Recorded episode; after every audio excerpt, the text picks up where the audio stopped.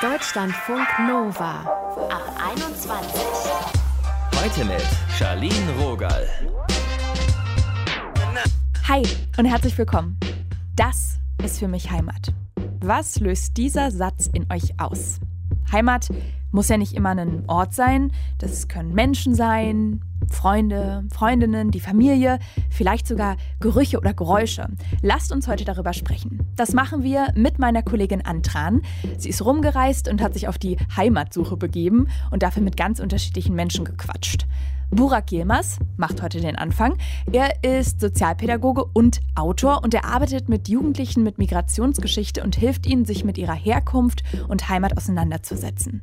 Hi Burak. Hallo, grüß dich. Was löst denn in dir Heimatgefühle aus?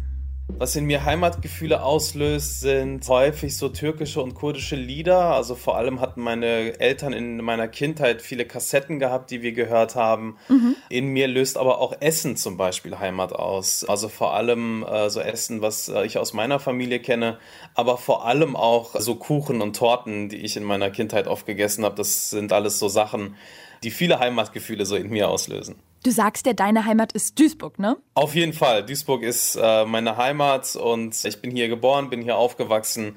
Ja, Duisburg ist grau, Duisburg ist authentisch, manchmal hoffnungslos, aber die Menschen sind immer ehrlich und vor allem haben sie halt echt äh, einen klasse Humor. Und das heißt also, Duisburg riecht für dich im Kopf auch ein bisschen nach Kuchen, weil du das mit deiner Kindheitserfahrung da verbindest? Ja, auf jeden Fall. Also vor allem hatte ich früher eine Nachbarin gehabt. Also das war unsere deutsche Nachbarin, die hat immer Kuchen und Tortenstücke runtergebracht, wenn wir unten auf dem Hof Fußball gespielt haben.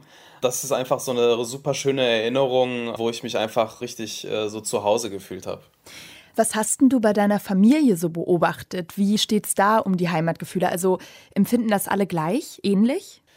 Ich glaube, ein dominantes Gefühl war eher so die Sehnsucht nach der Heimat. Also dadurch, dass sie ja auch in den 60ern kam ja mein Großvater und dann in den 80ern mein eigener Papa.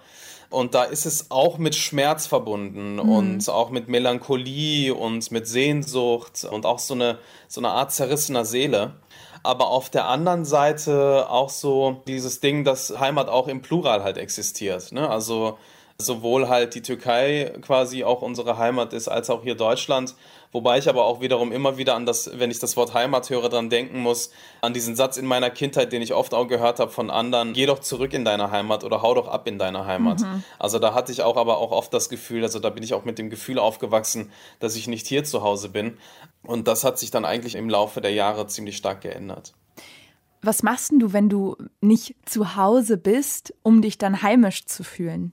Ich höre sehr gerne Musik und ich lese. Also auch so dieses Lesen ist für mich, also vor allem wenn ich viel unterwegs bin und dann im Hotelzimmer bin in einer Stadt, die ich vielleicht nicht mag oder nicht schön finde, dann bleibe ich dann halt lieber im Hotelzimmer und lese was oder ich schreibe halt auch sehr gerne. Mhm. Und das gibt auch dann auch auf jeden Fall so ein Gefühl von, ich bin zu Hause. Du arbeitest ja viel mit Menschen mit Migrationsgeschichte zusammen. Welche Definition von Heimat hörst du da? Das ist sehr unterschiedlich. Also ich höre häufig, dass das eigentlich so was Selbstverständliches für viele ist, mhm. weil sie ja zum Beispiel noch nie zu hören bekommen haben, dass Deutschland nicht ihre Heimat ist. Also für sie ist es irgendwie total selbstverständlich. Die haben quasi so ihre Heimat noch nie abgesprochen bekommen. Anders ist es bei Jugendlichen, die zum Beispiel oft Rassismus erleben. Da erlebe ich halt auch so eine Zerrissenheit. Also man will dazugehören, wird aber ausgegrenzt. Gleichzeitig hat man ja beide Kulturen oder manchmal auch drei Kulturen in sich. Und ich kann dir vielleicht ein Beispiel nennen von einem Workshop, den ich noch heute an einer Schule hatte, äh, wo eine afghanische Schülerin zu mir sagte, ohne Rassismus wäre Deutschland eine schönere Heimat. Wow, kann man erstmal so wirken lassen, aber sagt ja auch einiges aus, was sie da an Erfahrungen gemacht hat. Ja, auf jeden Fall. Und genau dieses Gefühl, was mir ja auch wichtig ist, das aufzufangen. Weil ich kenne das Gefühl, dass wenn man von außen immer wieder gesagt bekommt, das ist nicht dein Zuhause, dann nimmt man das auch an. Also ich kenne das vor allem aus meiner Kindheit, dass man ja gar nicht auch auf andere Gedanken kommt. Ne? Und mhm. es gibt aber auch irgendwie, was ich auch merke, so einen ganz interessanten Generationsunterschied zum Beispiel, dass gerade so meine Generation, da würde ich sagen, viele haben in ihrer Jugendzeit nicht gesagt, dass das hier ihr Zuhause ist. Aber auf der anderen Seite erlebe ich heute eine Generation, die da irgendwie selbstbewusster auftritt, aber auch ein pluraleres Verständnis von Heimat mhm. hat. Wir haben jetzt ja ab und an diesen Begriff Heimat benutzt. Der steht ja auch häufig in der Kritik, Stichwort Patriotismus oder es wird auch gesagt, dass der so ein bisschen instrumentalisiert wird. Grenzen wir andere vielleicht auch damit aus, wenn wir diesen Heimatbegriff verwenden? Also alleine der Begriff Heimat, der hat ja in Deutschland jetzt nicht so eine rühmliche Rolle gespielt. Vor allem im Nationalsozialismus war ja klar definiert, für wen Deutschland eine Heimat ist und welche Feinde quasi man im Inneren und im Äußeren hatte und warum man sie vernichten musste. Und natürlich hat sich dieser Heimatbegriff seitdem gewandelt.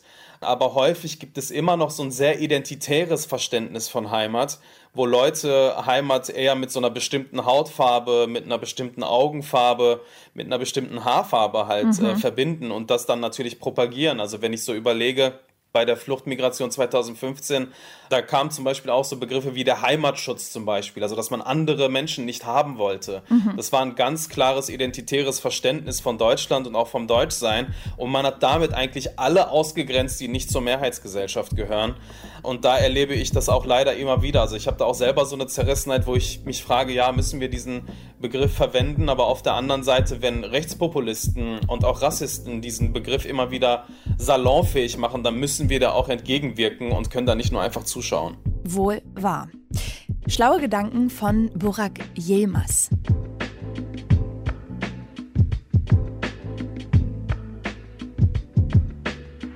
Deutschlandfunk Nova. Was ist es eigentlich? Heimat.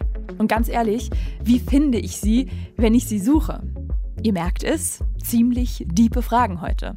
Meine Kollegin Antran, die hat sich das auch gefragt für ihren Podcast beim Deutschlandfunk, der heißt Auf Heimatsuche und sie hat dafür mit verschiedenen Menschen in ganz Deutschland gesprochen und wir haben mit ihr gequatscht. Hallo an. Hey. Was ist denn dein Fazit? Hast du jetzt eher einen Plan, was Heimat eigentlich ist? Also ich würde, glaube ich, sagen, dass ich viel mehr die Augen geöffnet bekommen habe, was Heimat alles sein mhm. kann. Ne? Also ich habe ja extra mit anderen Menschen gesprochen, um nicht nur in der eigenen Suppe zu schwimmen, sondern auch zu erfahren, was hat das für andere zu tun mhm. äh, oder was bedeutet das für andere, was kann ich mir davon vielleicht auch abschneiden, kriege ich da wie Erweiterungsmodule. Und das hat es mir wirklich gegeben. Ich glaube, die endgültige Antwort, die gibt es nicht. Auch nach diesem Podcast nicht. Aber das hat das Suchen ja vielleicht auch so in sich. Man findet immer wieder neue Puzzleteile, aber so richtig, ob das jetzt ein Tausender oder ein Dreitausender oder ein Fünftausender Teile Puzzle ist, das kann ich dir gar nicht sagen. Wir haben ja auch nur sechs Folgen gemacht. Damit ist das Projekt zumindest vorerst abgeschlossen. Und man könnte aber, glaube ich, nochmal sechs und danach nochmal sechs Folgen machen. Aber mir haben die sechs Begegnungen, die ich hatte, auf jeden Fall schon mal die Augen geöffnet und ja, mein Heimatspektrum erweitert. Welche Typen von Heimat hast du denn kennengelernt? Es gibt immer so thematische Schwerpunkte in den Folgen. Da geht es einmal um Stadt und Land. Es geht mal darum, mehrere Heimaten zu haben. Aber es geht auch darum, gar keine Heimat zu haben, sich heimatlos zu fühlen. Und das ist, gehört auch in dieses Spektrum, was ist eigentlich Heimat? Warum haben manche keine? Warum können sich auch manche mit der deutschen Heimat nicht identifizieren und warum überidentifizieren sich andere auch mit dem Begriff Heimat? Sowas. Ich habe mich auch gefragt, was aus Heimat wird, wenn man geht mhm. und was mit ihr wird, wenn man bleibt. Ich selbst komme ja aus Dresden, deswegen habe ich auch eine Ost-West-Folge gemacht, weil aus meiner Perspektive irgendwie selbst über 30 Jahre nach Wiedervereinigung noch ganz schön viele Unterschiede da sind und ich wollte mich mit einer anderen Generation darüber unterhalten. Also es gibt auch zwischen den Generationen verschiedene Heimatverständnisse und es ist ganz spannend, da überall mal reinzuschauen. Hast du denn noch irgendwas gelernt, was dich überrascht hat oder womit du nicht gerechnet hast, jetzt zum Thema Heimat oder Heimatsuche? Also ich bin zum Beispiel in diese Stadt-Land-Folge als Dresdnerin, die immer nur in Großstädten gewohnt hat, komplett mit Vorurteilen, so Dorfkinder-Vorurteile reingegangen und ich bin rausgegangen. Es ist nicht so einfach. Es gibt überall Menschen mit beschränkten Horizonten, das ist egal, ob sie vom Land oder aus der Stadt kommen. Und es gibt verschiedene Faktoren, die einspielen, ob man sich heimisch fühlt, unabhängig von Stadt und Land. Und ich durfte mich aber auch mal reinfühlen in Weite und irgendwie schöne Natur, viel Grün, viel Meer. So im Norden Deutschlands, das war sehr, sehr schön. Und mich hat, glaube ich, am eindrücklichsten getroffen auch, emotional. Die Folge, wo es auch darum geht, ich habe ein sehr starkes Heimatgefühl, ich fühle mich Dresden sehr verbunden. Und dann diese Folge, den Weg zu gehen, was eigentlich Heimatlosigkeit bedeutet. Weil man zum Beispiel in einem Staat geboren ist, den es heute nicht mehr gibt. Da habe ich mit jemandem gesprochen, der aus der ehemaligen Sowjetunion kommt mhm. und schon viele Länderwechsel hinter sich gebracht hat. Und da so ein kleines Gefühl zu bekommen, was ist eigentlich Heimatlosigkeit? Du hast gerade schon gesagt, du kommst aus Dresden, du hast einen vietnamesischen Hintergrund, lebst jetzt in Köln. Kannst du sagen, was für dich Heimat bedeutet, wenn du sagst, dass du schon so ein sehr starkes Heimatgefühl hast? Ja, und wiederum nein. Ich glaube, ich bin persönlich auch weiterhin auf der Suche. Das, was ich am ehesten, wenn ich auch über Heimat spreche, sich wie Heimat anfühlt, ist schon Dresden. Aber ich glaube, auch um so den inneren Frieden mit mir selbst zu schließen, und ich bin jetzt 27, ich habe noch eine ganze Zukunft vor mir, sollte ich doch auch schon noch mal ausprobieren, irgendwo anders so eine Zweitheimatsitz zu gründen, mhm. wie so ein mhm. Zweitwohnsitz. Einfach fürs Gefühl, wie man hier in Köln sagen würde, wahrscheinlich.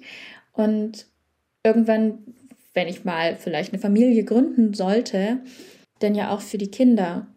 So, dann hilft das ja nichts, wenn ich sage, ach, wir wohnen jetzt in Köln, aber unsere Heimat, die ist 600 Kilometer weiter entfernt in Dresden. So.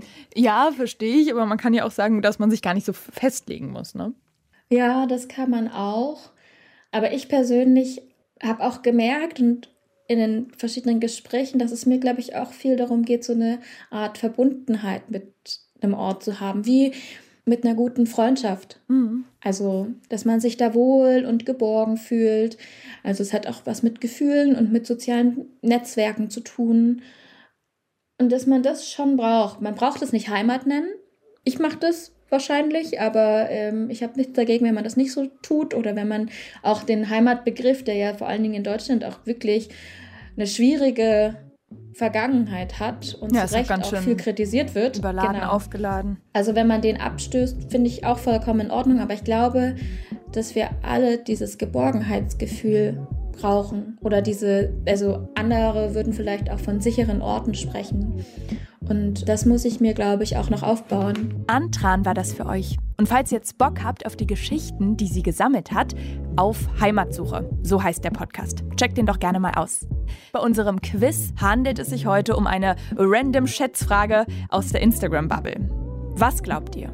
Aus welchem Bundesland stammt das Foto mit den meisten Likes, das den Hashtag Heimat trägt? A.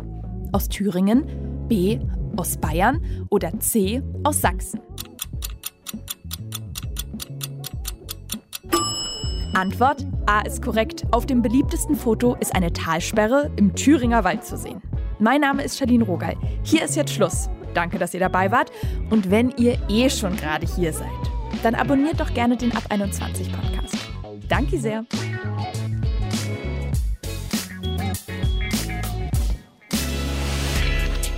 Deutschlandfunk Nova.